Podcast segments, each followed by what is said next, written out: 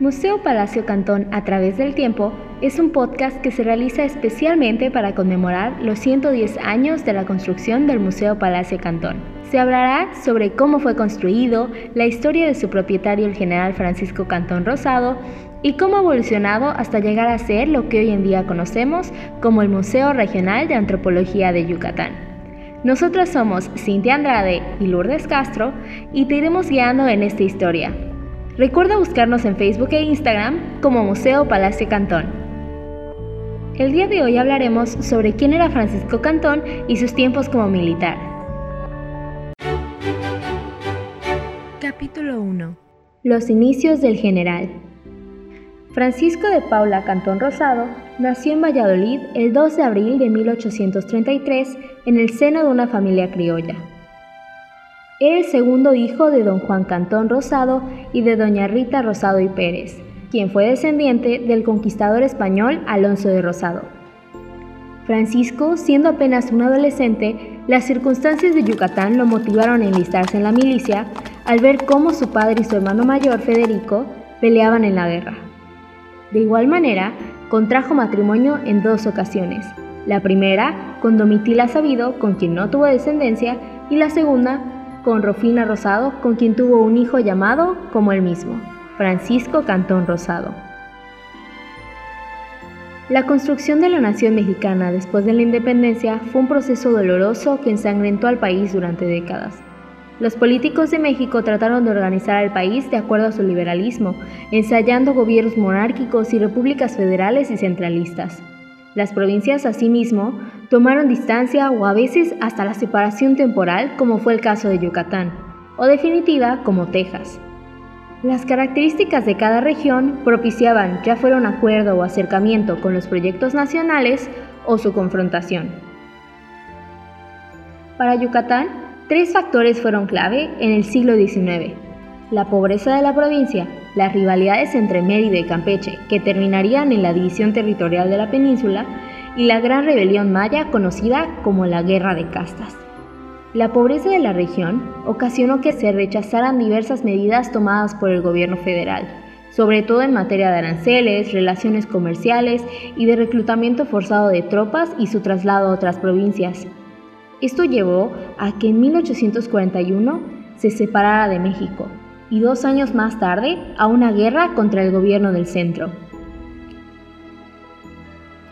Antiguamente existía una rivalidad entre los grupos que lideraban la economía de Mérida y Campeche, pero salió a relucir después de la independencia, lo cual llevó a constantes enfrentamientos políticos y armados entre las dos ciudades y dio paso a la rebelión de los mayas del sur. Después del levantamiento de Jacinto Canec, el gobierno ordenó desarmar a los indígenas, a quienes volvieron a armar en el siglo XIX, para que participaran en los conflictos que existían entre los criollos yucatecos. Después de la independencia, los criollos, que eran los que controlaban la política y organizaban la economía mercantil, en realidad eran pocos y vivían en las ciudades o en los pueblos grandes. Sin embargo, esto no significa que fácilmente se pusieran de acuerdo, al contrario, esto ocasionaba que las diferencias fueran más profundas. Ni siquiera el peligro de la guerra de castas acabó con los enfrentamientos armados entre los partidarios de estos grupos políticos. Esto, los mayas rebeldes lo utilizaron de oportunidad para ganar posiciones. En una ocasión, los mayas asaltaron Tecash fingiendo ser campechanos pronunciados contra el gobierno de Mérida y al dejarles entrar a la ciudad, acabaron con casi toda la población blanca de la localidad. La guerra de castas continuaba. Los gobiernos liberales y conservadores, el imperial y el de la República restaurada, organizaron expediciones que no pudieron derrotar a los mayas.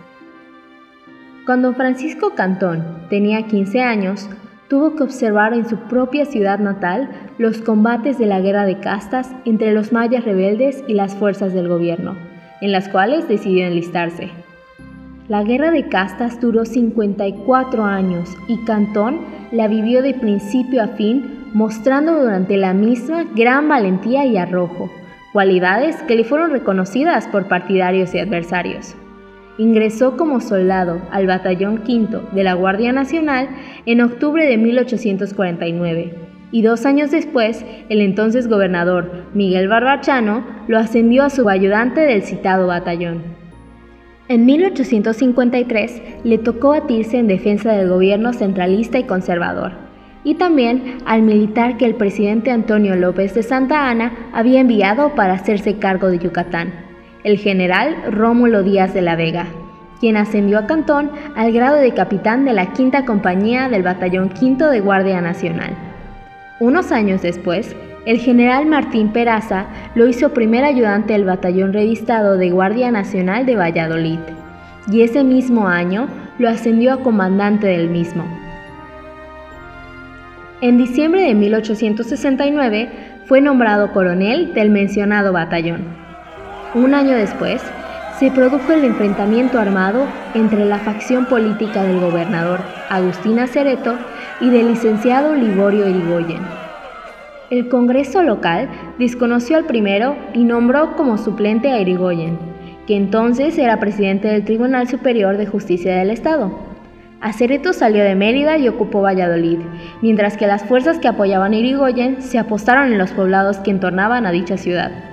Entre estas últimas figuraban los coroneles Cantón y Felipe Navarrete, a quienes les tocó defender el poblado de Chichimilá del asedio de las tropas del coronel Ortol y fueron compañeros en muchas batallas.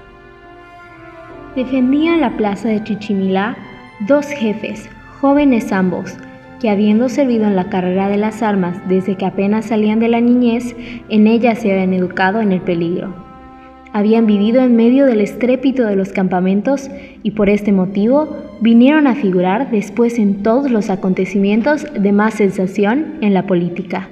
Estos eran los coroneles Felipe Navarrete y Francisco Cantón.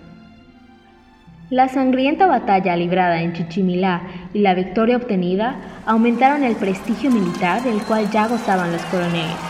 Un año después, Irigoyen se religió y Cantón luchó contra él por su liberalismo radical y por la persecución, prisión y exilio que había ordenado contra algunos personajes, todos ligados a los conservadores y a la Iglesia, incluyendo al obispo José María Guerra, que había sido desterrado de Yucatán.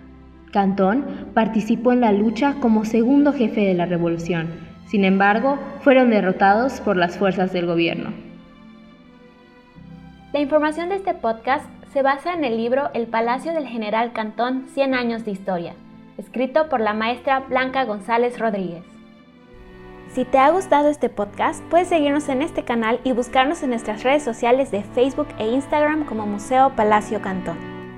No te pierdas el siguiente capítulo, donde te contaremos un poco más sobre la rebelión contra el gobierno federal.